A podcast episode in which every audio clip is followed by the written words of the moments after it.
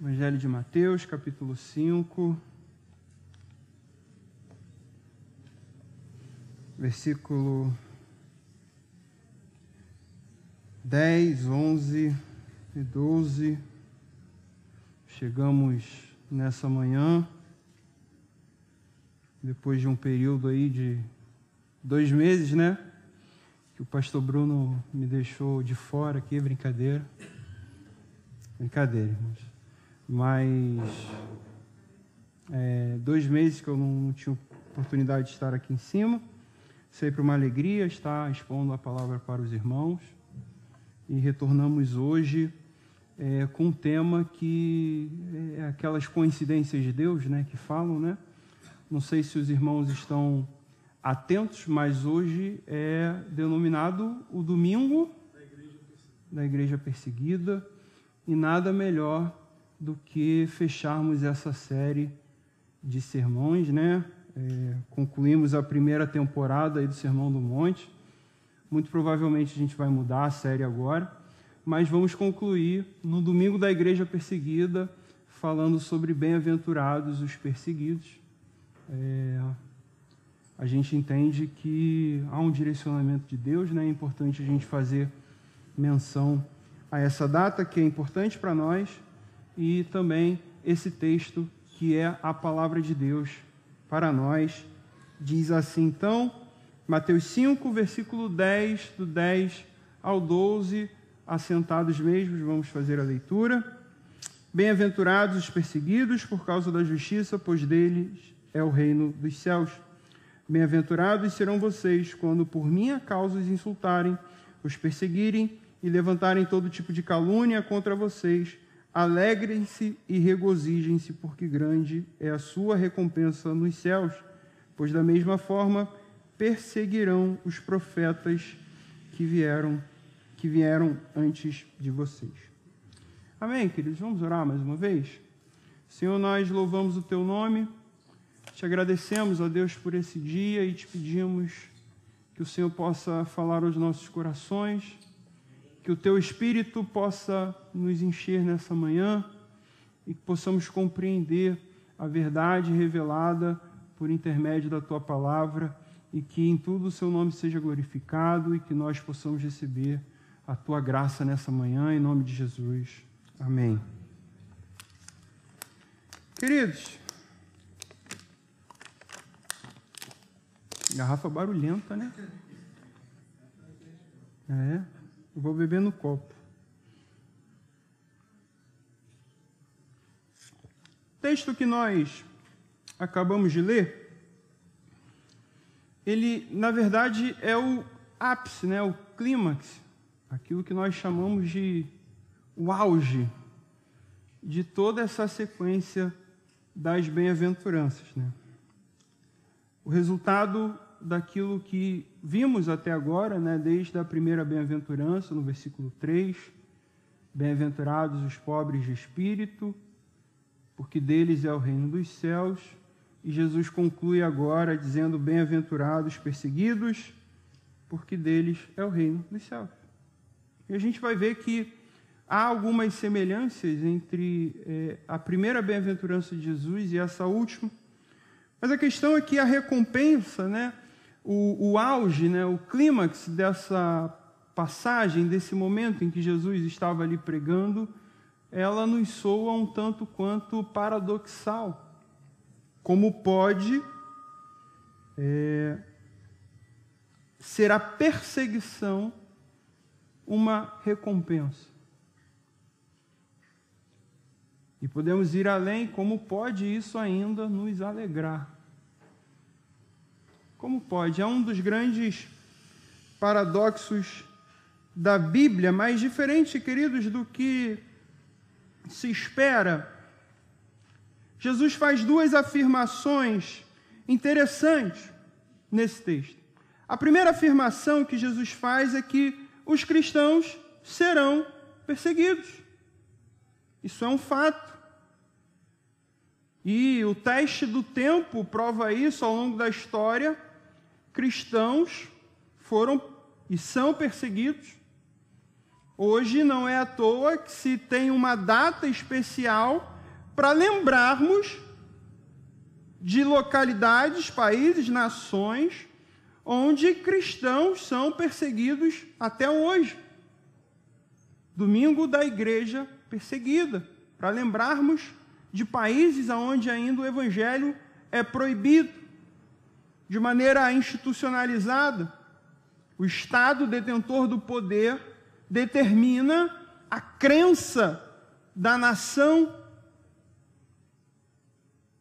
Então, cristãos nessas localidades são perseguidos simplesmente por crerem que Jesus é o Senhor de suas vidas. Jesus afirma isso para nós. E a segunda afirmação interessante é que Jesus afirma que os perseguidos, esses serão felizes. Esse é apenas mais um dos paradoxos da Bíblia. A narrativa bíblica, se nós olharmos ela de Gênesis a Apocalipse, nós vamos perceber que ela é recheada de paradoxos. Eu, particularmente, amo os paradoxos bíblicos. Amo porque, quando eu olho para a minha vida, quando eu olho para a minha realidade, eu penso, eu sou um grande paradoxo. Como pode um Deus tão bom amar alguém tão ruim como eu? Como pode um Deus tão perfeito, tão santo, escolher alguém tão limitado para pregar o Evangelho? Não tem paradoxo maior do que esse. Como pode um Deus tão santo e justo salvar pecadores miseráveis? A narrativa bíblica ela é cheia de paradoxos. Deus olha para nós e o que ele enxerga? Pobreza, miséria, pecado, sujeira. E Deus envia o seu filho, e o seu filho morre em nosso lugar. Isso é um grande paradoxo. Não tem explicação. É graça. É graça. E por isso eu amo o paradoxo bíblico. E por isso Jesus nos apresenta um paradoxo dizendo: olha, vocês serão perseguidos, mas vocês serão felizes. Como explicar isso? Como entender? Mas antes de entendermos, queridos, o que Jesus estava querendo dizer, precisamos mais uma vez, como eu sempre faço, eu faço questão de nos lembrarmos sempre, de nos ater ao contexto para quem Jesus escreveu, para quem Jesus pregou, para quem Jesus falou. E Jesus fala: bem-aventurados os perseguidos, para um povo, um grupo de pessoas que ao longo de toda a sua história viveram o quê? Momentos de extrema perseguição. Vamos recordar aqui Jesus estava falando ali para judeus, se voltarmos um pouco na história, desde a aliança de Deus com Abraão, onde Deus elege, escolhe um povo e diz: Esse povo agora é meu. Um povo para se chamar, para chamar de seu. E esse povo hebreu, mais à frente, enfrentou momentos de intensa perseguição ao longo de toda a sua história desde o início, uma bastante famosa, a fuga do povo ali da terra do Egito. Os irmãos vão se lembrar. Abraão, Isaac, Jacó, José, José leva o povo para o Egito. José morre. Os egípcios esquecem da gratidão que tinham por José. Eles observam que o povo hebreu começa a crescer começa a se multiplicar, começa a se tornar maioria naquele lugar, eles começam, olha, esse povo aqui está dando muito trabalho para a gente. Eles começam a oprimir aquele povo. E aí vem Deus em mais um paradoxo. Aquele povo já não se lembrava mais de Deus.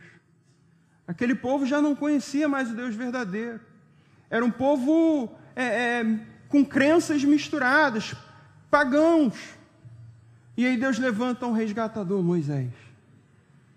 E Moisés vai lá, liberta o povo e conduz o povo até a terra prometida. E a história se dá, o período de juízes, reis. Histórias de perseguição, de domínio, exílio. E Jesus estava pregando para esse povo, um povo extremamente ligado à sua própria história, um povo extremamente é, enraizado à sua própria história, um povo que certamente se lembravam dos períodos de perseguição, os períodos do horror, do exílio, da morte, da escravidão, da opressão. Eram tradições que eram contadas de geração em geração. E Jesus está dizendo para aquele povo: olha, vocês serão bem-aventurados, vocês serão felizes quando forem perseguidos. Certamente, queridos, aquele povo não recebeu muito bem essa verdade. Nesse momento em que Jesus prega o sermão do monte, esse povo vivia em uma em um contexto de perseguição. Eles viviam sobre a opressão de um império no qual eles estavam inseridos. Viviam sob opressão, perseguição, e certamente em seus corações havia um desejo ardente, havia uma vontade, um grito que ecoava por liberdade a última coisa que eles queriam era perseguição. Eles queriam libertação. A primeira frase de Jesus já causa um extremo desconforto na cabeça daqueles irmãos, daqueles judeus. Jesus fala, e talvez o que se passava na cabeça deles era o seguinte: olha, na nossa história toda, a gente sofreu com perseguição, a gente sofreu tendo que fugir, fomos escravizados, oprimidos, nosso povo morreu, a vida toda foi assim. Aí agora vem um homem, vem esse rapaz que está aqui, dizendo para nós que nós seremos felizes por passar por tudo isso. O que, que esse cara está falando? A gente pode imaginar. Esse cara está doido. E não pode estar falando isso. E Jesus vai além. Jesus vai além, dizendo que além de bem-aventurados os perseguidos, Jesus fala que deixes é o reino dos céus. Esse talvez tenha sido um ponto de alívio para aquele povo, os ouvintes de Jesus. Mas como já falamos, queridos, esse povo tinha uma compreensão equivocada acerca do reino de Deus. Aquele povo tinha uma expectativa equivocada acerca desse reino vindouro.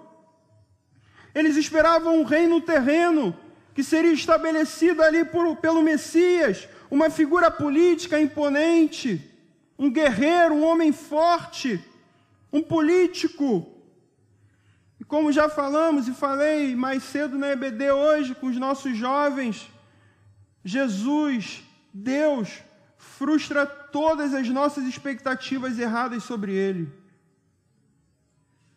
Deus frustra. Deus frustrou as expectativas daquele povo. E esse era o contexto.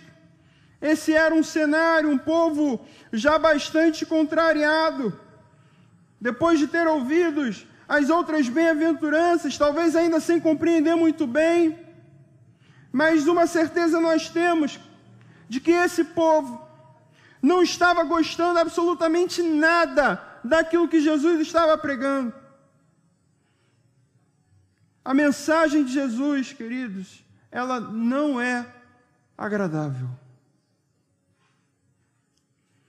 A mensagem de Jesus, queridos, não é atrativa. Essa é uma verdade daquelas duras de nós aceitarmos. Uma vez então entendido, entendendo esse contexto que Jesus estava, vamos analisar agora o que de fato Jesus estava dizendo. Bem-aventurado os perseguidos, essa expressão que nós já é, é, falamos exaustivamente aqui, nós já, já sabemos é, é, que não se trata de um estado é, de espírito, ou melhor, não se trata de um momento, né, essa felicidade de circunstâncias terrenas, mas sim de um estado de espírito. É, estar feliz, bem-aventurado, é, é, algo que transcende, né? é possível estar bem-aventurado mesmo é, em meio ao luto, em meio à dor, em meio ao sofrimento. É nesse sentido.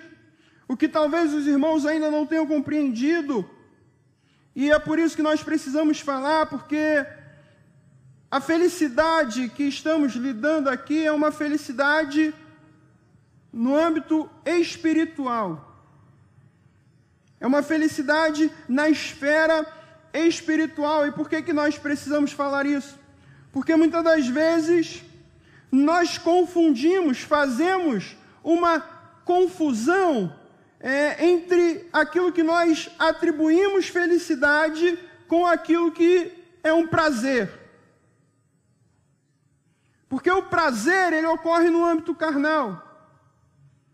Se você parar para observar, infelizmente, tem muitas pessoas que fazem essa confusão, mas vamos parar para pensar um pouco, viajar. Viajar é muito bom, não é? Quem gosta de viajar? Todo mundo. Mas viajar é um prazer. Viajar não é felicidade. Porque uma hora a viagem acaba. Aí você tem que voltar para sua casa, para sua realidade. Vocês imaginam, irmãos? Ano passado eu tive o privilégio de ir a Gramado. Aí eu voltei de Gramado, aquele friozinho, 6 graus, maravilha. Desembarquei em São Gonçalo, 42. Gramado, um monte de flor na rua, calçada, tudo bonito, tudo limpo. Aí, Aí desembarca em São Gonçalo, limpeza, limpeza urbana que funciona, né? Os quintais lá, tudo cheio de árvore, né? Tudo bonito. Viajar é prazer, gente. Comer é um prazer. Né? Comer é bom. Aí dá para comparar com gramado. Eu comia gramado, hotel, aquele café da manhã bonito. Aí chega em casa, tem nem pão às vezes. Aí tem que ir na padaria, frio, esse horário, seis horas da manhã. Comer é um prazer. Mas não é disso que a gente está falando, não é disso que Jesus está falando. Por quê? Porque prazer passa, prazer acaba, prazer tem um limite. Jesus está falando de algo muito maior, de algo que transcende uma felicidade que não se encontra em Gramado, uma felicidade que não se encontra em São Gonçalo, uma felicidade que se encontra em Jesus, se encontra em Cristo. E a gente encontra Cristo em qualquer lugar onde a gente estiver. É disso que Jesus está falando. Felicidade é algo muito maior. É aquilo que não acaba. É aquilo que somente em Cristo nós encontramos. E qual é o problema disso? Qual é o problema dessa confusão entre aquilo que é prazer e aquilo que é felicidade? Porque aquele que ama o prazer, ele nunca vai estar satisfeito, ele sempre vai querer mais. Você volta da viagem já pensando na próxima. Você volta daquele restaurante que você gosta muito já pensando na próxima vez que você vai lá. Quem ama o prazer nunca está satisfeito. Quem ama o dinheiro sempre quer mais. Quem ama comprar sempre quer comprar mais. nunca está satisfeito. Aí olha lá o guarda-roupa. 200 peças de roupa, eu não tenho roupa para sair. Vou nem falar da sapateira. É. Sem pares de sapato, eu preciso de mais um sapato. Teus irmãos aí que estão se entregando. Quem compra, quem ama comprar, sempre quer comprar mais, nunca está satisfeito. Essa é uma realidade. Por quê? Porque o prazer, ele nunca satisfaz. E é isso que Jesus quer nos ensinar: uma felicidade verdadeira, uma satisfação verdadeira, inesgotável. Essa satisfação nós encontramos em Cristo. É essa bem-aventurança que ele está dizendo: olha, bem-aventurados. Precisamos ser bem-aventurados, mas essa bem-aventurança, essa felicidade só encontramos nele. E Jesus fala, e aí entra o grande problema. Jesus fala: olha, o resultado dessa felicidade você cumpriu aí todas as outras etapas, foi pobre de espírito, foi manso, foi misericordioso, fome, sede de justiça. Cumpriu tudo. O resultado disso para você agora é isso: perseguição.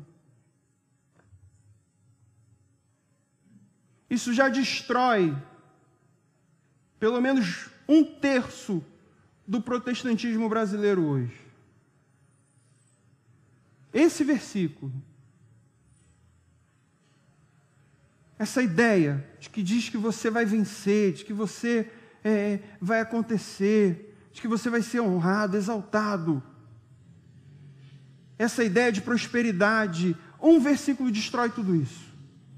Jesus está dizendo: feliz é aquele que é perseguido.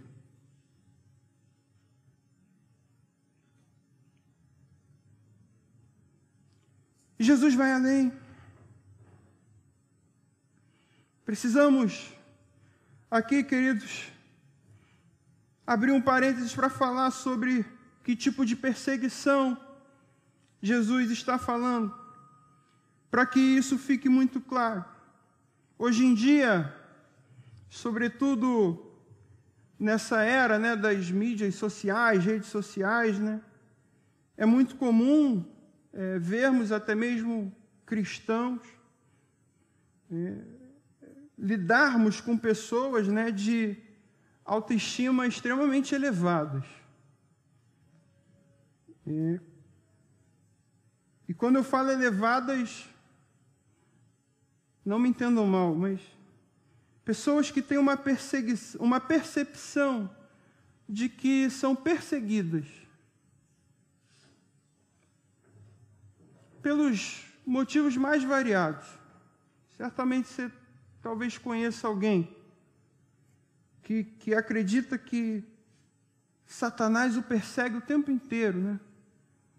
Fui na igreja, é, na campanha de oração ali, sete semanas, fui na, na consagração, aí fui começar a ler a Bíblia, orar, e aí o inimigo ficou furioso comigo, o inimigo começou a me atacar, o inimigo começou a é, me oprimir, me perseguir, como se Satanás voltasse exclusivamente todo o seu foco para aquela pessoa. Queridos, vamos ser sinceros, a gente não é tão importante assim. A gente não é tão importante assim para Satanás concentrar toda a sua ação em nós. A gente é pequeno demais gente é uma gota no oceano de Deus. Satanás está fazendo mentes nas universidades.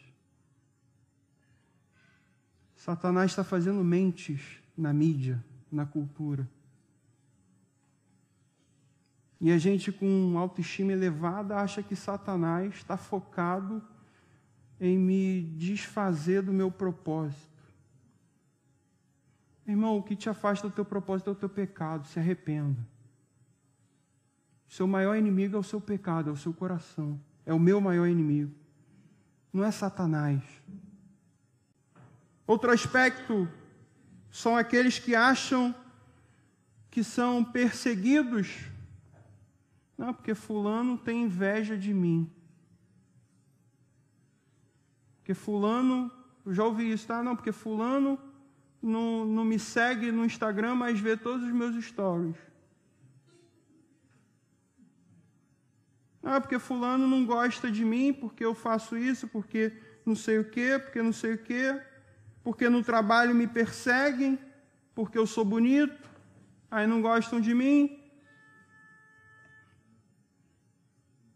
Fulano não, não gosta porque eu sou competente, meu chefe não gosta porque eu sou crente.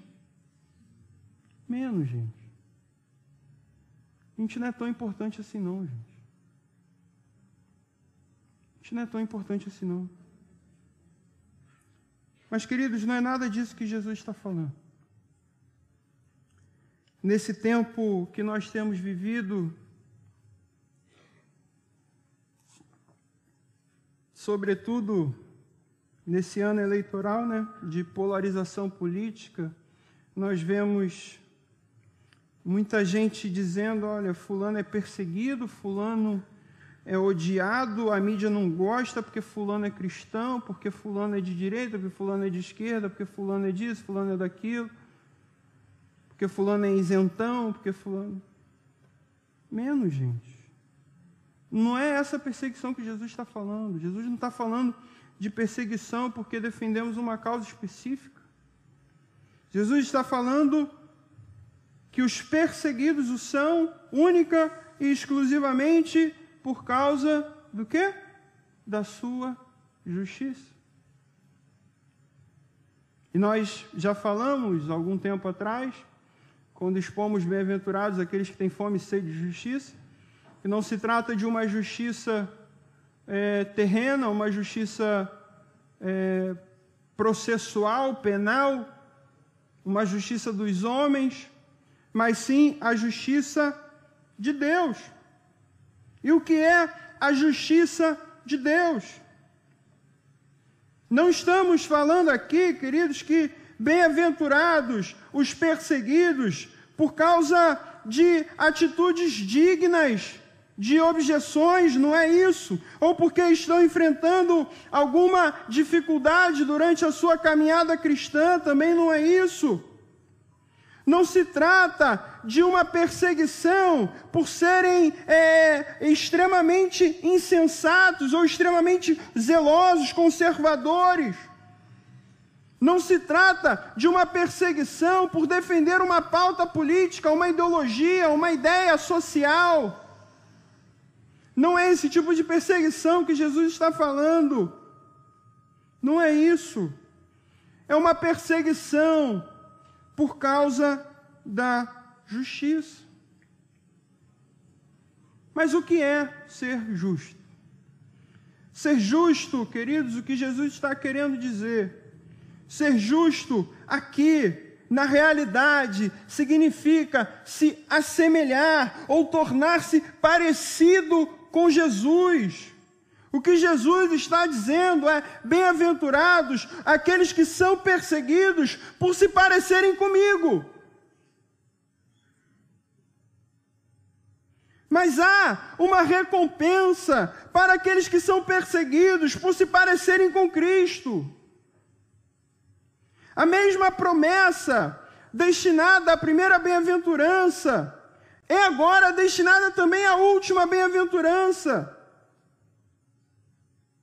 Jesus fala porque deles é o reino dos céus. O que Jesus está dizendo? Começamos pelo reino dos céus e terminamos pelo reino dos céus. Jesus faz questão de repetir porque ele tinha como objetivo principal, meus irmãos, justamente mostrar para aqueles, aquelas pessoas que estavam ouvindo que o fator mais importante na vida do, do indivíduo, o fator mais importante na vida do homem é ser membro no reino dos céus. Jesus faz questão de mostrar isso. Ele nos fala que não existe nada maior nessa vida do que pertencer ao reino de Deus. E como nós já falamos, aquele povo tinha uma noção equivocada, uma percepção equivocada, uma expectativa falsa sobre esse reino de Deus.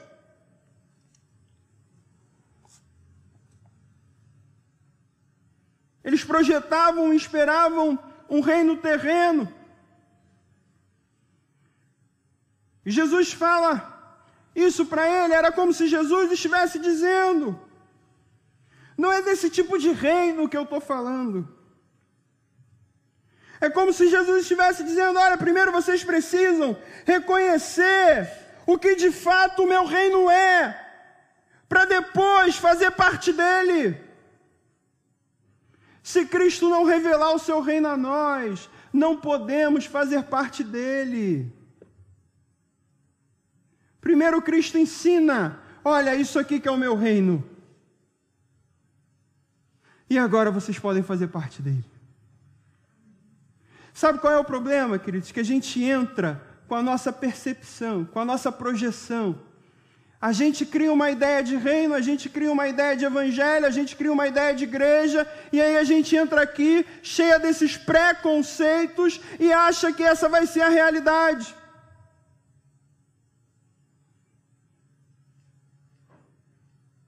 Mas a lógica está invertida, queridos. Primeiro Deus revela o seu reino.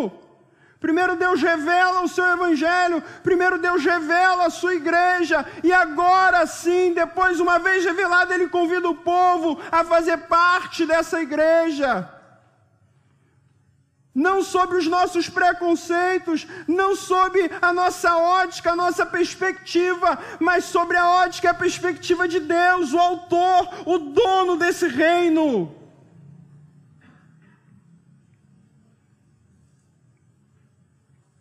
E às vezes a gente encontra tanta dificuldade na igreja, com cristãos que chegam aqui com suas ideias pré-concebidas daquilo que deva ser igreja. Que igreja é assim, que igreja é isso, que o pastor tem que ser assim, que o pastor tem que ser aquilo. Queridos, o padrão é a palavra. Não é aquilo que você acha, não é aquilo que você pensa. O padrão de reino foi dado por quem criou o reino, por quem é o dono do reino. E Jesus está dizendo: olha, tira, elimina suas preconcepções, porque não tem nada mais importante para nós do que fazermos parte desse reino. Jesus enfatiza isso. Por isso, Jesus começa e termina citando a mesma promessa: bem-aventurados, felizes os perseguidos, porque deles é o reino dos céus.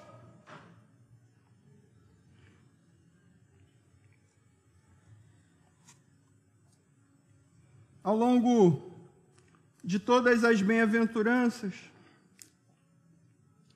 nós vimos, os irmãos observaram, diversas promessas diversas bênçãos que são destinadas aos crentes, a nós cristãos.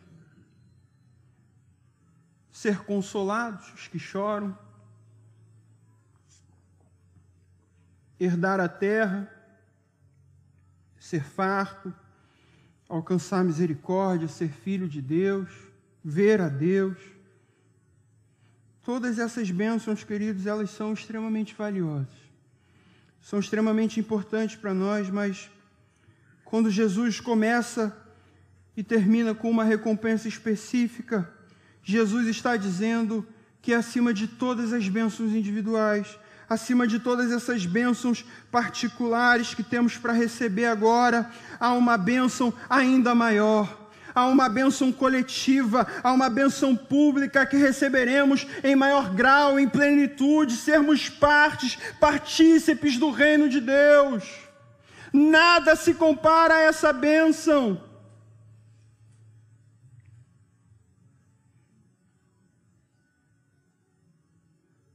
Nada se compara, queridos, a participarmos do reino de Deus. Jesus fala então: bem-aventurados os perseguidos por causa da justiça, porque deles é o reino dos céus. Jesus fala que para ser feliz, Jesus fala em ser feliz por ser perseguido, para um povo com um longo histórico de perseguição. Jesus fala que não se trata de qualquer tipo de perseguição, ou uma perseguição por qualquer coisa. Jesus fala de uma perseguição específica, uma perseguição por causa da justiça de Deus. E justiça de Deus nós compreendemos que é compreendida por se assemelhar com Cristo, se tornar parecido com Ele, porque Ele é a própria justiça. Jesus fala em reino para um povo que cultivava uma noção falsa sobre reino. O que Jesus, na verdade, pretendia era desconstruir naqueles judeus e desconstruir em nós essa ideia terrena que temos das coisas espirituais. Jesus começa e termina as bem-aventuranças olhando para a eternidade.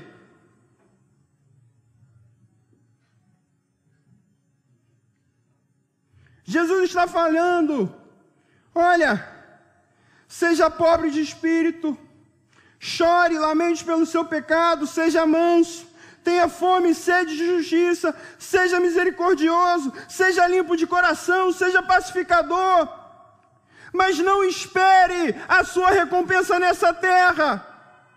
Jesus nos promete não uma recompensa terrena, mas uma recompensa nos céus, na eternidade.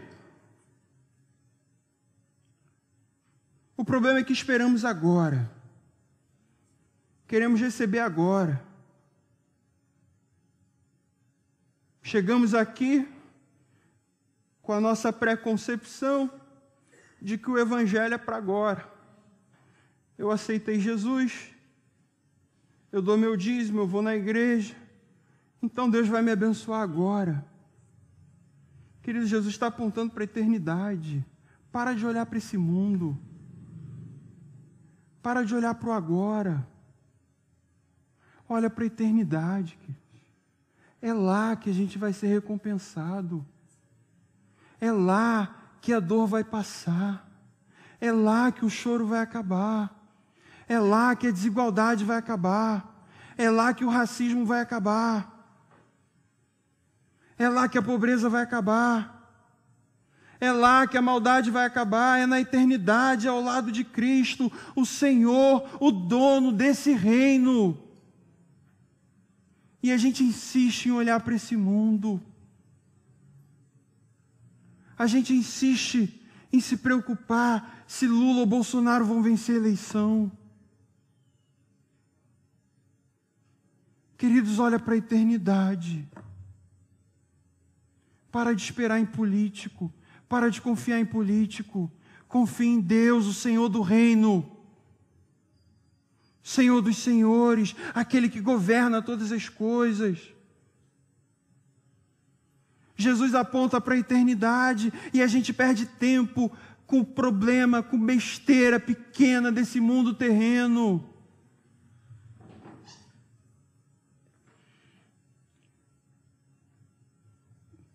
Hoje existem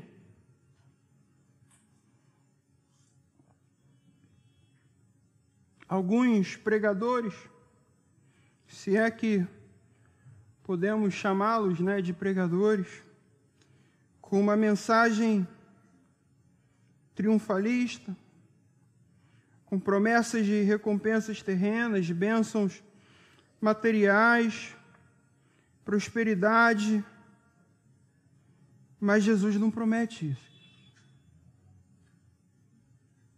Mensagens que, fazendo uso, muitas das vezes, de uma má interpretação desse texto, dessa passagem, talvez a má interpretação mais passível né, de, de erro, de uso, falsos mestres que se escoram nessa má interpretação, cantores que erram completamente na aplicação desse texto. E meus irmãos, e se nós errarmos na interpretação do texto bíblico, certamente nós vamos errá-lo também na aplicação do texto bíblico. Se nós interpretarmos de maneira equivocada a palavra de Deus, nós vamos aplicar de maneira equivocada a palavra de Deus. Não tem como é, dissociar uma coisa da outra. Músicas é, terríveis que temos hoje em dia, mensagens que falam sobre uma exaltação própria, de que Deus vai fazer na sua vida, que Deus vai mudar, de que você vai ser exaltado. Não acreditem nisso, queridos. Não aceitem isso. Jesus fala que nós seremos perseguidos.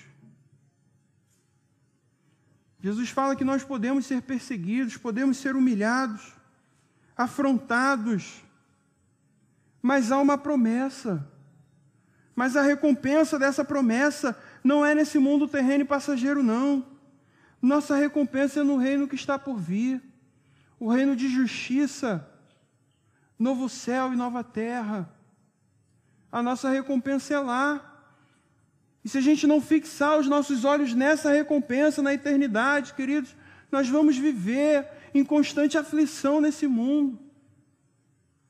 Nós não vamos encontrar a verdadeira felicidade que Jesus está dizendo. Essa bem-aventurança, essa felicidade que transcende as circunstâncias terrenas, ela só é possível quando os nossos olhos estão fitos na eternidade. Quando os nossos olhos estão olhando para aquilo que está por vir. O que Jesus está dizendo, meus irmãos, para nós concluirmos, caminhar com Cristo, ser um discípulo de Cristo, nos conduz a um caminho de perseguição. Caminhar com Cristo não nos conduz a um caminho de mar de, de alegria, de jardim de flores. Caminhar com Cristo, queridos, não nos conduz a gramado. Caminhar com Cristo nos conduz a um caminho de perseguição. E se não temos sido genuinamente perseguidos, no sentido bíblico, perseguidos por nos parecermos com Cristo. Precisamos nos perguntar se de fato somos seus discípulos. Precisamos nos perguntar se de fato se de fato somos parecidos com Ele. Se nós observarmos bem, há um padrão no Novo Testamento, sobretudo nos Evangelhos, a respeito da vida do crente. Vamos nos lembrar de João Batista, aquele que precedeu Cristo. João Batista pregou o evangelho, foi perseguido, foi morto. Depois de João Batista, veio Jesus. Jesus pregou o evangelho, foi perseguido, foi morto. Depois de Jesus, em que veio? Os apóstolos. O que aconteceu com os apóstolos? Os apóstolos pregaram o evangelho, foram perseguidos, foram mortos. Agora é a nossa vez. Há um padrão. Não sou eu que estou dizendo, é a palavra. Você vai olhar de Estevão a Paulo, os mártires da igreja. Lutero pregou o evangelho, foi perseguido, foi morto. Há um padrão na Escritura, queridos. Caminhar com Cristo nos conduz a um caminho de perseguição. Aonde nós temos falhado? Aonde temos falhado nesse caminho? Ou não pregamos o Evangelho,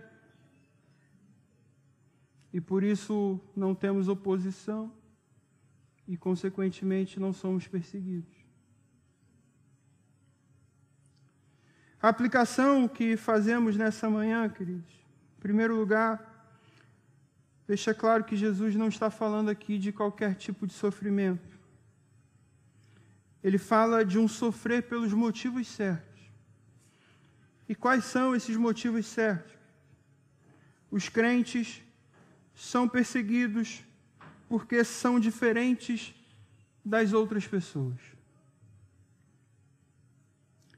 Por essa razão, os judeus, os fariseus, os escribas perseguiam Jesus. Porque viam num judeu uma autoridade diferente que os outros mestres não tinham. Porque viam num judeu Jesus fazendo coisas que outros mestres não tiveram a capacidade de fazer. E por isso eles se opuseram a Jesus. O motivo era porque ele era diferente. Havia nele, havia em Jesus alguma coisa que, que fizesse com que aquele povo olhasse para ele e se sentisse condenado.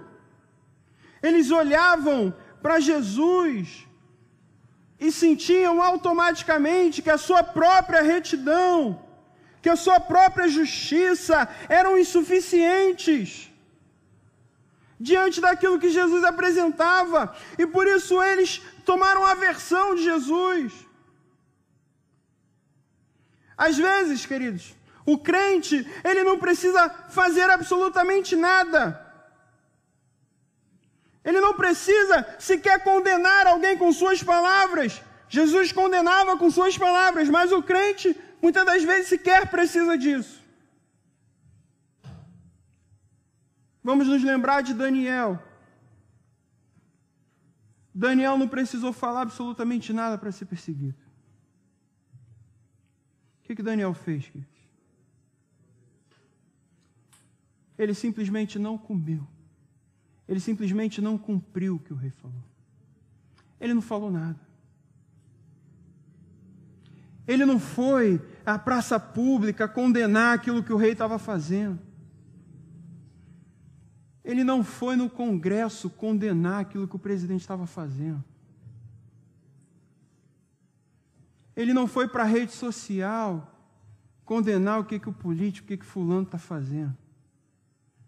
Daniel simplesmente cumpriu a palavra de Deus. Talvez seja nisso que nós sejamos falhando. Nos preocupamos muito com aquilo que verbalizamos.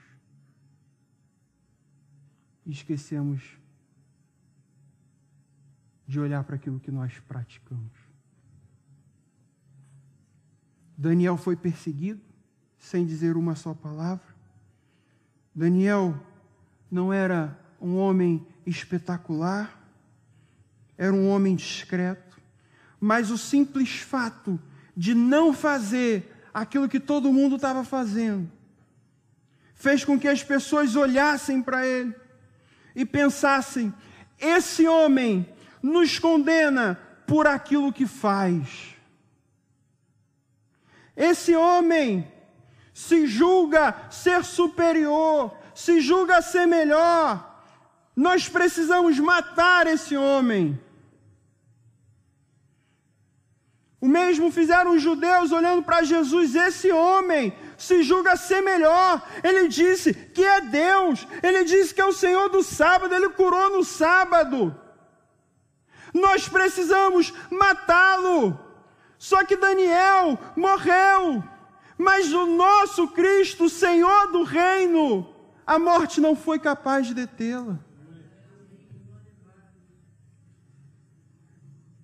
Ele vence a morte. para dizer para aquele povo todo: olha, não só curo no sábado, não só sou o Senhor, não só sou Deus, como eu também venço a morte. Venço a morte para que pudesse nos dar vida. Essa é a prova, queridos, final de todo crente. Se nós que somos discípulos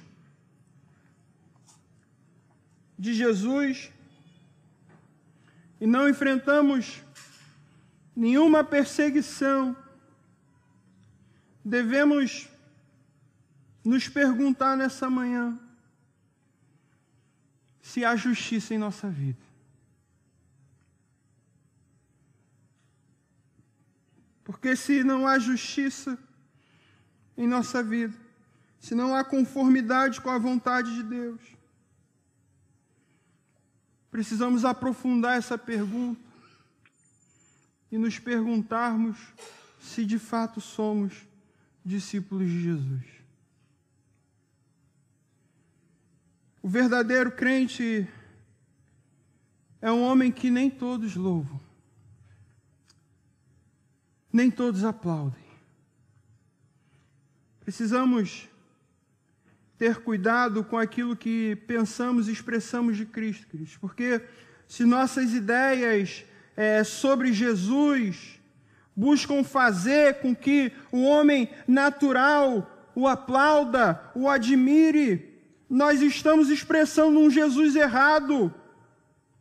O Jesus Cristo, o Filho de Deus, ele ofende, ele incomoda. A sua justiça incomoda esse mundo caído. A sua santidade incomoda o nosso pecado. E se nós buscamos fazer com que Jesus seja aplaudido nesse mundo, fazer com que Jesus seja admirado por esse mundo, tornando a sua mensagem mais leve, Queridos, nós estamos anunciando um Cristo que não existe. Uma invenção. Ah, Érico, mas eu quero que as pessoas conheçam o amor de Cristo, mas eu acho que o Evangelho é uma mensagem de amor, de inclusão, de mundo cor-de-rosa. Queridos, essa mensagem não existe. Jesus nos chama para um caminho de sofrimento, um caminho de perseguição. O que Jesus fala aqui é sério. Jesus não está nos enganando, ele não está nos iludindo. Jesus nos chama para sofrermos com ele, sermos participantes do seu sofrimento. Jesus nos chama para sermos perseguidos. Jesus ofende a mensagem de Jesus, ofende a nossa natureza. A mensagem de Jesus, queridos, ela precisa ofender não as pessoas, mas o pecado que há dentro delas. O seu e o meu, o nosso pecado.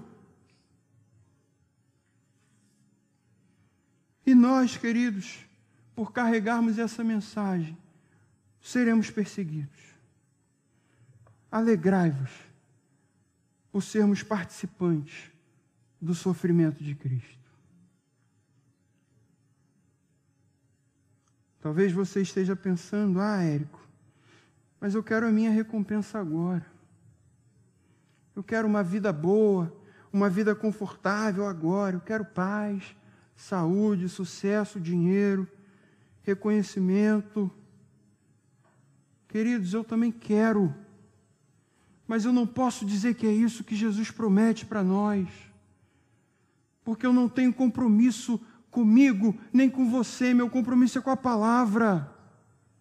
E a palavra diz: Feliz é aquele que passar por perseguição por causa da minha justiça. Bem-aventurados os perseguidos Precisamos nos alegrar, queridos, por sermos perseguidos, porque a nossa recompensa não, é, não está nesse mundo, a nossa recompensa está na eternidade com Cristo. Felizes aqueles que são perseguidos por se parecerem com Cristo, porque deles é o reino dos céus, essa é a nossa esperança. A boa notícia, meu irmão, é que a graça de Deus para nós nessa manhã. A graça de Deus para nós nessa manhã. Precisamos nos arrepender por não nos parecermos com Cristo. Precisamos nos arrepender por esperarmos uma recompensa terrena. Precisamos nos arrepender por esperarmos que esse mundo nos louve, que esse mundo nos aplauda, que esse mundo nos adore, nos idolatre.